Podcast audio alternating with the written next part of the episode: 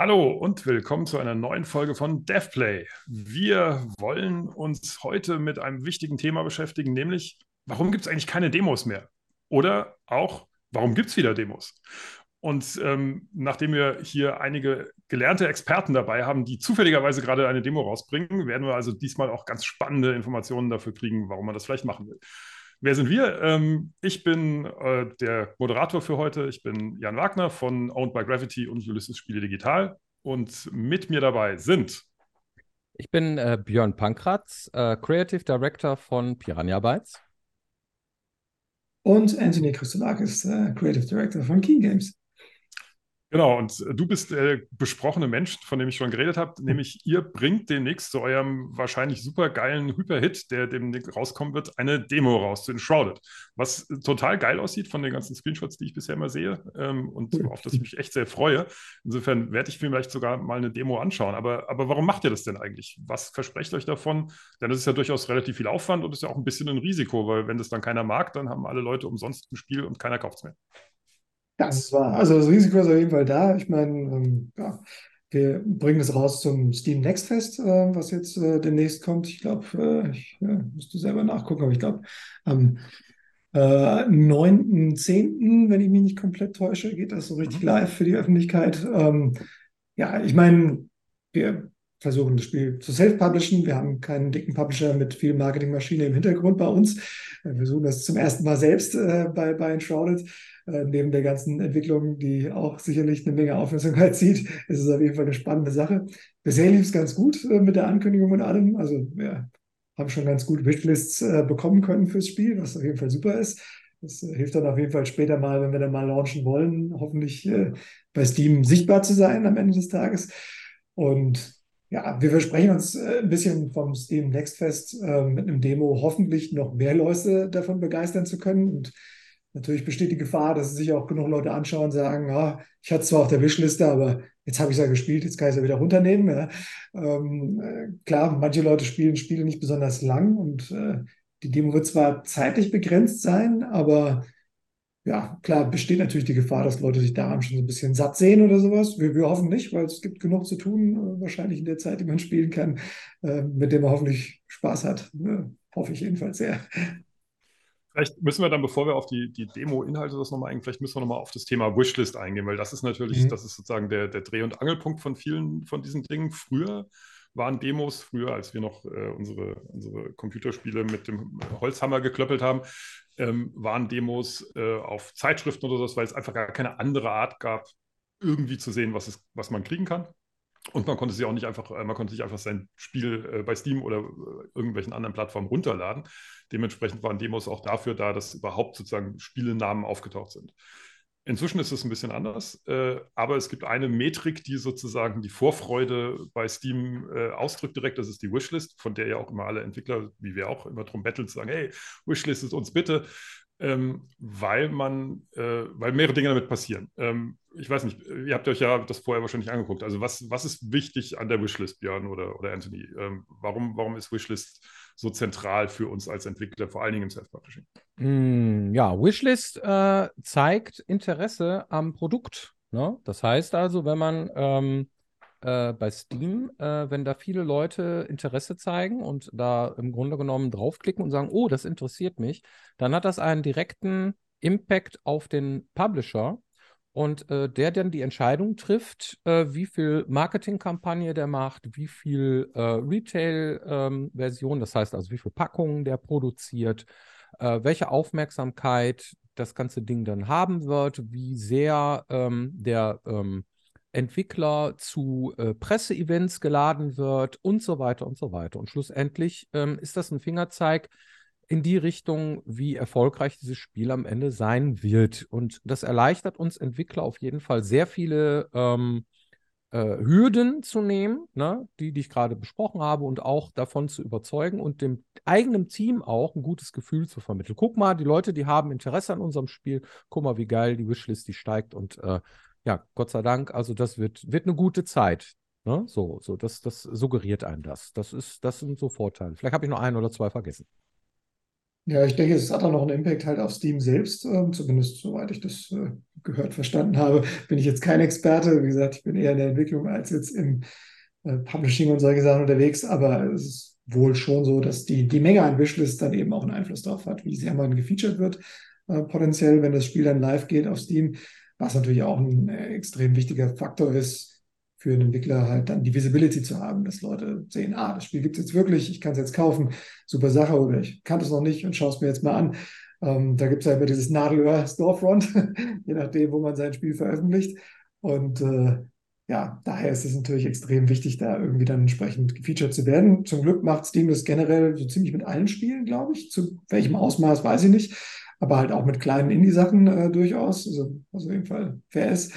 Ähm, und ja, also es ist halt immer natürlich äh, eine gewisse ähm, ja, Spannung, Blackbox so ein bisschen wahrscheinlich, wie das dann abläuft. Ich weiß auch nicht, wie die Algorithmen da im Hintergrund laufen oder wer das letztendlich entscheidet, ob da Leute sitzen, die das persönlich äh, kurieren, den, den ganzen, äh, die, die Storefront sozusagen dort. Aber ähm, ja, es hat auf jeden Fall wohl einen Impact. Äh, dementsprechend sind Entwickler halt immer auch deswegen schon scharf drauf, dass Leute das wishlisten und dann halt die Visibility später bei Launch dann auch kriegen zu können. Weiß nicht, ob ihr ja. da Erfahrung hattet, auch Jan. Also ja, es, es, gibt tatsächlich, es gibt mehrere Faktoren. Zum einen natürlich haben wir dadurch, dass wir personalized Steam Pages haben inzwischen. Das heißt, jeder kriegt sozusagen auf der Steam Page nur noch mh, eine Auswahl von Dingen zu sehen, die mhm. tendenziell mit seinem Profil zusammenhängt. Und da ist Wishlist eine der Hauptkriterien. Das heißt, ähm, wenn man was Gewischtes hat, kriegt man überhaupt Informationen darüber. Das heißt, wenn ihr, keine Ahnung, äh, Ankündigungen macht oder äh, wenn man, wenn man irgendwelche Dev Diaries raus oder sonst irgendwas, ohne das Gewischliste zu haben, sieht man das sowieso nicht. Wishlists sind also sozusagen der erste Eintritt überhaupt, um im Kontakt mit dem Produkt zu bleiben. Das zweite ist, dass Steam in der Tat ein Teil seines, seiner Entscheidung darüber, welche Sachen präsentiert werden, hängt von der, äh, von der Affinität ab, die du per Wishlist auch ausdrückst ähm, und dann eben von diesem Matrix aus, äh, interessierst du dich thematisch für diese Dinge, dann wird dir wahrscheinlich was anderes auch angezeigt. Je mehr Leute das gewishlistet haben, umso wahrscheinlicher. Das heißt, Steam sagt im Prinzip, oh, wenn du gerne äh, Spiele magst, in der lustige kleine Hasen äh, in, in rosa Wolken rumhüpfen, was können wir dir zeigen, was da so ähnlich ist, was viele andere Leute auch mögen. Ähm, und da ist die Wishlist natürlich auch wieder relevant. Das heißt, Sichtbarkeit für Leute, die es noch nicht kennen und Kontakt für Leute, die gesagt haben, irgendwann habe ich mal gesagt, das interessiert mich. Und dann damit wirst du sozusagen auf dem Laufenden gehalten. Das heißt, beides ist relevant. Ähm, es gibt auch eine, eine Pi mal Daumenquote. Ähm, 20 Prozent der Wishlist sind vermutlich Käufer im ersten Monat. Ähm, das stimmt nicht immer, das ist sehr, sehr unterschiedlich pro Titel, deswegen ist es wirklich sehr mit Vorsicht zu genießen. Aber nur, dass man mal so eine Größenordnung hat, das heißt, wenn man eine Wishlist von 100.000 Leuten hat, rechnet man damit, dass wahrscheinlich 20.000 im ersten Monat von diesen Wishlist-Leuten kaufen kann. Plus, Wishlist bedeutet natürlich auch, hey, der so und so mag das, vielleicht magst du das auch.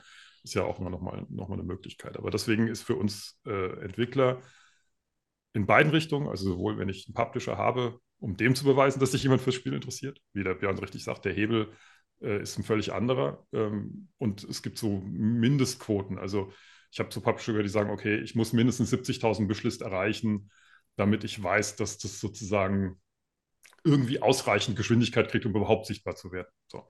Und natürlich will man gerne 5 Millionen Wishlist haben, aber ähm, je mehr man auf der Wishlist hat, umso geringer wird diese 20%-Quote. Das ist das andere. Also je größer die Wishlist, umso mehr Zeug hat man. Das ist wie bei Sales. Äh, da kriegt man halt ganz viele Leute und dann geht das Rating runter, weil die halt nicht genau hingeguckt haben und das irgendwie mhm. dann doch nicht so toll fanden.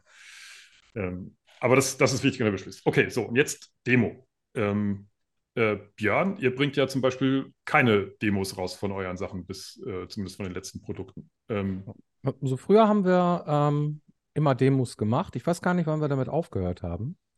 Gab es noch eine Demo zu Risen 1, Risen 2? Weiß ich gar nicht. Ich meine mehr. nicht.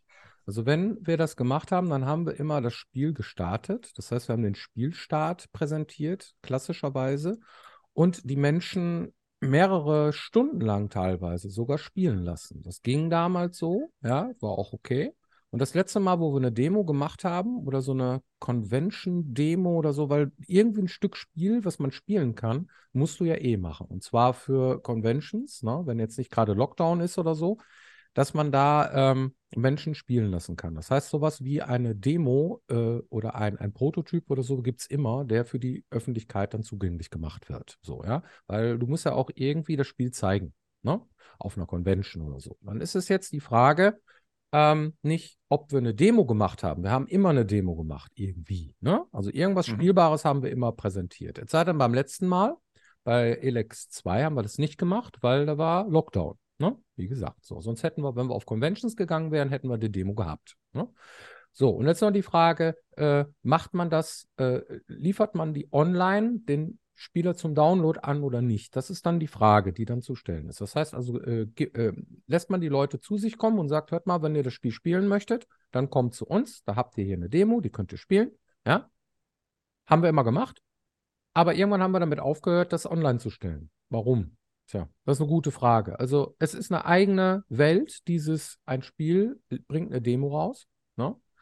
Ähm, das hat einen Impact auf den Rest deiner Produktion, ganz klar. Und da könnte man ja auch sagen, ja gut, ähm, so auf der, auf der Convention auch nicht anders. Da sind ja auch sehr viele Leute, die sich dein Spiel angucken und so. Da kriegst du ja auch Feedback. Und das ist auch wichtig. Das ist auch cool. Das heißt, den Leuten zuzugucken, wie sie spielen, ja, und äh, über die Schulter zu schauen, während sie deine Demo spielen, ist auf jeden Fall sehr wertvoll. So.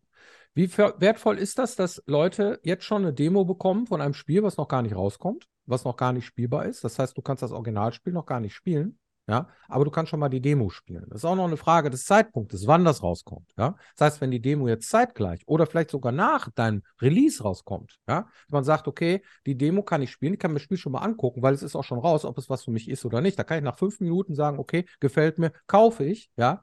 Kann ich aber bei einer Demo nicht, wenn ich wenn es vorher irgendwann veröffentlicht worden ist. Dann möchte man vielleicht weiterspielen, dann spielt man die Demo weiter, kommt dann irgendwann an die Grenze und sagt, ah, schade, ja. Gibt auch noch einen anderen Effekt, dass Leute diese Demo spielen und wenn sie sehr signifikant lang ist, weil der Publisher sagt immer, mach die nicht so lang, mach die nicht so lang, nicht so lang wie früher, ja. Weil, wenn die zu lang ist, dann haben die Leute dann ein Stück gespielt und dann haben die auch das Spiel gesehen und so und dann haben die nach fünf Stunden dann irgendwie auch die Schnauze voll und dann haben die keinen Bock mehr. So, ja. Oh, hab, ich habe das Spiel gesehen, ich habe ja die Demo gespielt und du hast nichts Zählbares am Ende des Tages als Entwickler davon bekommen.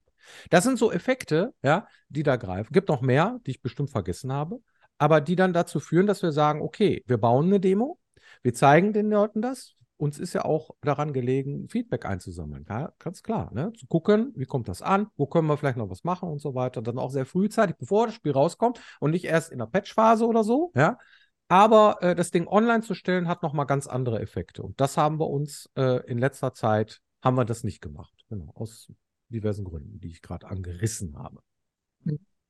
Ja, ich meine, das sind auf jeden Fall alles Gefahren. Wir werden noch mal sehen, wie, wie gut es dann für uns läuft im Endeffekt. Also äh, wir hatten jetzt auch schon eine Closed Alpha und Beta ähm, Phase mit Leuten separat, also dann halt über Einladungen quasi dann Leute das Ding spielen lassen und dann eben auch äh, ja, Feedback eingeholt von denen, um zu gucken, was, ja, was du meinst, mit über die Schulter schauen sozusagen, dann halt ein bisschen virtueller, ähm, äh, zu gucken, wie, wie gut das funktioniert. Das war dann auch ein Slice vom Spiel, äh, logischerweise, ist auch eine Art Demo.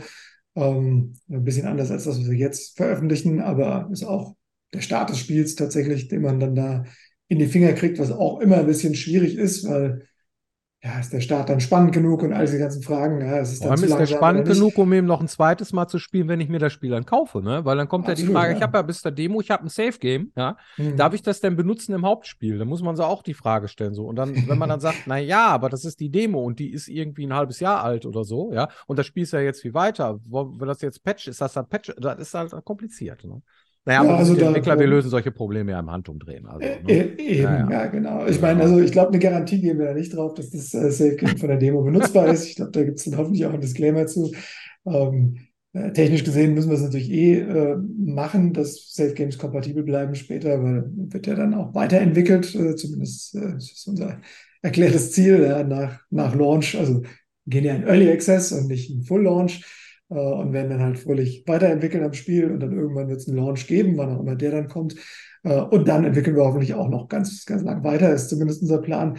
Ist ja jetzt auch kein Singleplayer-Spiel, ähm, sondern Multiplayer, was sicherlich dann nochmal einen, Faktor mit reinbringt. Äh, viele von den Dingern, also Survival-Spiel äh, äh, mit Rollenspielelementen, aber jetzt kein, kein Story-driven Game in dem Sinne, wo man dann schon alles gespoilert hat. Das war was, was mich bei Baldur's Gate gewundert hat. Als es damals in Early Access ging, ja, storygetriebenes Spiel, da hatte ich halt auch so, hm, warum sollte ich mir das jetzt schon kaufen für, ich glaube, damals schon 60 Euro oder sowas. Ähm, weil ist ja noch gar nicht fertig und dann spiele ich irgendwie so eine halbgare Story und dann habe ich später keine Lust mehr, mich da nochmal durchzukämpfen oder sowas. Kaufe ich mir doch vielleicht lieber, wenn es fertig ist oder sowas. Aber trotzdem hat es gut für sie funktioniert, so wie es aussieht. Ähm, äh, was, glaube ich, auch viele ein bisschen argwöhnisch beäugt haben, äh, aber dann eines Besseren belehrt wurden, zum Glück äh, für sie. Ähm, ich habe selbst immer noch nicht gespielt, leider, aber ich habe es auf jeden Fall noch vor. Es kam dann noch Starfield dazwischen, das muss ich mir dann auch noch anschauen und die Zeit ist immer begrenzt. Aber ähm, ja, ist auf jeden Fall eine berechtigte Frage. Wir, wir hoffen halt schon darauf, dass die Leute so Appetit haben, das mal zu spielen, jetzt in der Demo. Äh, vielleicht dann eher noch Singleplayer gespielt haben oder vielleicht mit einem Freund zusammen, aber noch nicht so wahnsinnig weit natürlich. Und dann halt so den, den Geschmack darauf kriegen, okay, das, das wollen wir dann später mal als Gruppe spielen und dann vielleicht auch einen dedicated Server laufen haben, wo man das dann länger zusammen spielen kann und solche Sachen. Ähm, das ist so ein bisschen auch das, das Ziel, wo wir hoffen, dass Leute dann hingehen. Man kann es natürlich auch Singleplayer einfach spielen und dabei belassen. Ähm, auch im Singleplayer hat das Spiel hoffentlich noch deutlich mehr auf Lager, äh, als, als jetzt die Demo bieten wird. Also sowohl zeitlich als auch mengeninhaltlich. Wir haben auch nochmal explizit Sachen jetzt rausgeschnitten, faktisch aus der Welt, damit Leute da nicht heimlich sich hinwanzen. Auch in der Beta haben es Leute geschafft, dann die Barrieren da zu überwinden und die Beta raubkopiert und was ich noch alles gemacht. Ja, also da, da passieren da natürlich immer Dinge, äh, mit denen man nicht rechnet. Aber ja, ich hoffe, es ist einigermaßen äh, eingegrenzt, auch mit einer Message, dass man jetzt so ein bisschen ein Ende erreicht hat, vielleicht, dass Leute auch wissen, wann sie jetzt aufhören könnten. Aber ja, es ist eine schwierige Sache. Wir haben auch so die, die Kommentare bekommen, so ein Demo für ein Survival Game, macht das denn irgendwie Sinn? Ja, wir so, hm, ja wir wollen es mal probieren. Also ich meine, bei der, bei der Beta kam es zumindest ganz gut an und die Leute haben zumindest danach gesagt, sie wollen es trotzdem noch spielen. Ich hoffe, das stimmt auch. Ähm, und äh, ja, für uns ist halt die Hoffnung, dass wir ein bisschen mehr Reichweite bekommen, die wir halt eben durch, wir haben halt keinen dicken Publisher, der jetzt hier die Marketing-Riesenkampagne fahren wird, ähm, sondern wir hoffen halt ein bisschen auf ein, auch ein organisches Wachstum über, über solche Gelegenheiten wie jetzt ein Steam Next Fest. Also vielleicht, das ist ja auch noch was, also früher hieß es oder zwischendurch hieß es Demo Kills Conversion, also weil es mhm. eben so ist, äh, bei, bei Spielen, die man, also weil, weil lange Zeit äh, eben sowas auch mit Early Access natürlich, du im Prinzip äh, sagen kannst, ja, das ist auch nicht viel besser als eine Demo, aber es kostet halt schon euer Geld. Und dann habe ich das schon mal, wenn ihr es danach doof findet, ist, äh, ist mir egal. Ähm, das ist natürlich was, wo umgekehrt auch viele Leute, also auf der Verbraucherseite, zu Recht Leute sagen, ja, aber ich kaufe hier die Katze im Sack für irgendwie teuer, teuer Kohle und ähm, ich will mir das vorher einmal angucken können. Ich will einen Eindruck von haben. Mhm. Ähm, jetzt gibt es aber für sowas natürlich heutzutage eine Million äh, YouTube- und Twitch-Leute, wo man das auch sehen kann. Also das, um überhaupt mitzukriegen, ob es mich interessiert. Ähm, und ja. tatsächlich die, die Demo ist wieder groß geworden durch Steam Next Fest, würde ich sagen. Also die, die war lange Zeit, also ich hätte gesagt, vor Steam Next hätte es vielleicht, keine Ahnung, eins von tausend Spielen eine Demo gehabt oder sowas. Und inzwischen ähm, ist das wieder obwohl, genau wie du sagst, weil man halt damit wiederum Aufmerksamkeit kriegt. Denn das ist das Marketing für Leute, die, die in Anführungsstrichen erstmal nur ein Produkt haben, mit dem sie losgehen können. ähm, äh, Hoffen, weil, hoffentlich weil auch noch ein bisschen mehr am Ende, aber ja. Ja, aber klar, aber das ist halt das, also wenn du, wenn du nicht, wenn du nicht eine etablierte Marke hast, wenn du nicht sagen kannst, ja, das kennt ihr alle, weil das ist so wie der Film oder, äh, oder eben, ich habe hier den Publisher, der erstmal zwei Millionen draufkübelt, um irgendwie äh, Sichtbarkeit zu erzielen, dann mhm. ist Steam Next fest und das in die Hände von Leuten zu kriegen und irgendwie, dass die dann drüber reden und sagen, oh, das war geil, kennst du das schon und so weiter. Äh, dann ist eine Demo plötzlich wieder ein probates Mittel, eigentlich um um Marketing zu machen. Aber es ist, es ist eben echt ein schwieriges Thema, weil es, weil es, äh, weil es, weil es ein Risiko ist. Weil die Demo, wie der Björn auch gesagt hat, ähm, die ist natürlich auch nicht der aktuellste Stand. Das ist eben nicht, nee. das Spiel ist schon fertig und danach machen wir die Demo, das gibt es ja durchaus auch.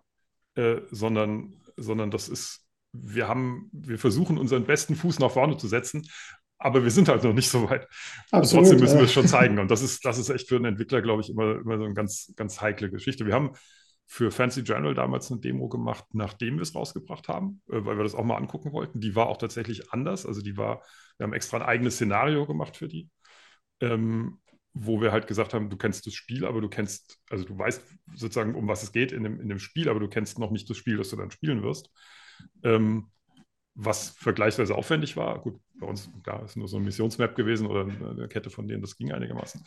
Ähm, aber zum Beispiel hat das aus unserer Erfahrung so gut wie nichts getan. Also es hat es war tatsächlich, tatsächlich keinen signifikanten Effekt auf irgendwelche äh, Verkäufe erzielt. Mhm. Ähm, und das haben zwar äh, auch eine, eine, Menge von Leuten gespielt, aber die waren kleiner als die Menge von Leuten, die das Spiel gekauft haben.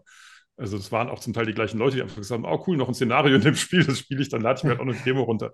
So ja, das war nicht das, was wir wollten. Aber also auch ja, dieses, meine, äh, danach ist halt auch schwierig so, ja, dann, dann ist eigentlich der, der Witz so ein bisschen weg. Also ich meine, wir, wir kriegen natürlich hoffentlich dann irgendwie eine, eine zählbare Rückmeldung, zum Beispiel eben über Wishlists oder auch sonst, äh, was, was vielleicht dann an Presse dabei äh, sich noch irgendwie machen lässt, an, an Aufmerksamkeit halt, wie gesagt, äh, fürs Spiel generell. Ähm, klar, ich meine, die Gefahr ist auf jeden Fall groß. Das Spiel ist noch nicht fertig. Ja? Wir sind noch nicht ganz da, wo wir sein wollen, sowohl was Performance-Optimierung oder finale Rendering-Qualität und sowas angeht. Also da, da, geht noch was nach oben aus unserer Sicht äh, in, in, beiden Bereichen. Und natürlich ist das Spiel auch noch nicht fertig. Also auch da wird überall an allen Ecken gepolished und äh, Dinge verbessert, Balancing geändert, äh, Gegner noch dazugepackt und solche Sachen. Also ähm, tut sich viel. Ähm, wir zeigen natürlich nur einen Slice, der hoffentlich dann eben auch ähm, ja, unterhaltsam genug ist für die Demo. Ich, meine, ich, ich denke schon. Aber klar, es sind alle die Sachen, die den Leuten natürlich das Schweiß auf die Stirn treiben. Ja. So, wir, wir, sind noch nicht so weit für den Launch, aber wir, wir hauen es trotzdem schon mal raus ja. Für, ja. für alle zum Angucken. Es ist äh, auf jeden Fall nicht ohne. Ja. Ja, also das heißt, äh, liebe Zuschauende und Zuschauerinnen, wenn ihr denn äh, eine Demo spielt, seid gnädig, wisst, dass wir, dass wir Blut, Schweiß und Tränen reingesteckt haben und, und das ist, äh, das ist natürlich irgendwie immer so ein, so ein Kompromiss ist aus, was können wir machen, was können wir zeigen, wie viel Aufwand können wir treiben und, und wo stehen wir in der Entwicklung. Ähm, auf jeden Fall angucken, äh, Enshrouded, die Demo, äh, eure Chance ja. wird, wird ich, ich bin sehr zuversichtlich, dass das großartig wird, weil ich, also ich freue mich wirklich drauf. ähm, daher, daher bin ich sehr gespannt äh, und werde einer von denjenigen sein, die es dann eben mal runterladen können. Ähm, Gespannt und, auf dein, äh, dein Urteil. Ja. ja, ja, genau. Dann, dann gibt es natürlich auch ordentlich Feedback. Auch das natürlich, genau, Demo äh, jenseits von Wishlist treiben. Ich glaube, das, was der Björn gesagt hat, trifft auch immer noch zu. Es freuen sich auch alle Entwickler über konstruktives Feedback, weil das ist noch Logisch. die Chance, was zu tun ähm, und, äh, und lesen das auch. Insofern auch da wieder äh, gerne kritisieren, gerne konstruktiv kritisieren, gerne Wishlisten, gerne anderen Leuten davon erzählen, wenn die Demo denn kommt. Falls ihr Themen habt, die ihr gerne von uns besprochen haben wollt, äh, dann könnt ihr das natürlich tun. Bitte schreibt uns unten in die Kommentare, wenn ihr irgendwelche Sachen habt. Ähm, wie steht ihr zu Demos? Äh, glaubt ihr, dass, die, dass das eigentlich für jedes Spiel sich gehört, eine zu haben? Oder braucht ihr die sowieso nicht, weil ihr sowieso äh, nur noch über YouTube eure Informationen holt oder so? Sagt uns was ihr von diesen Themen haltet. Ähm, hört uns, wenn ihr wollt, wenn ihr unsere Gesichter nicht mehr haben möchtet, gerne auf äh, allen Stationen, wo es Podcasts in entsprechender Qualität gibt. Ähm, wir bereiten das liebevoll für euch als Audio auf und ähm, bleibt uns gewogen. Liked uns, äh, macht sonstige Dinge, um von uns zu erzählen. Äh, seht uns hier als Demo für weitere Folgen von DevPlay und ähm, wir freuen uns, wenn ihr das nächste Mal auch wieder dabei seid. Vielen Dank an alle Beteiligten und macht's gut. Tschüss. Tschüss. Ciao.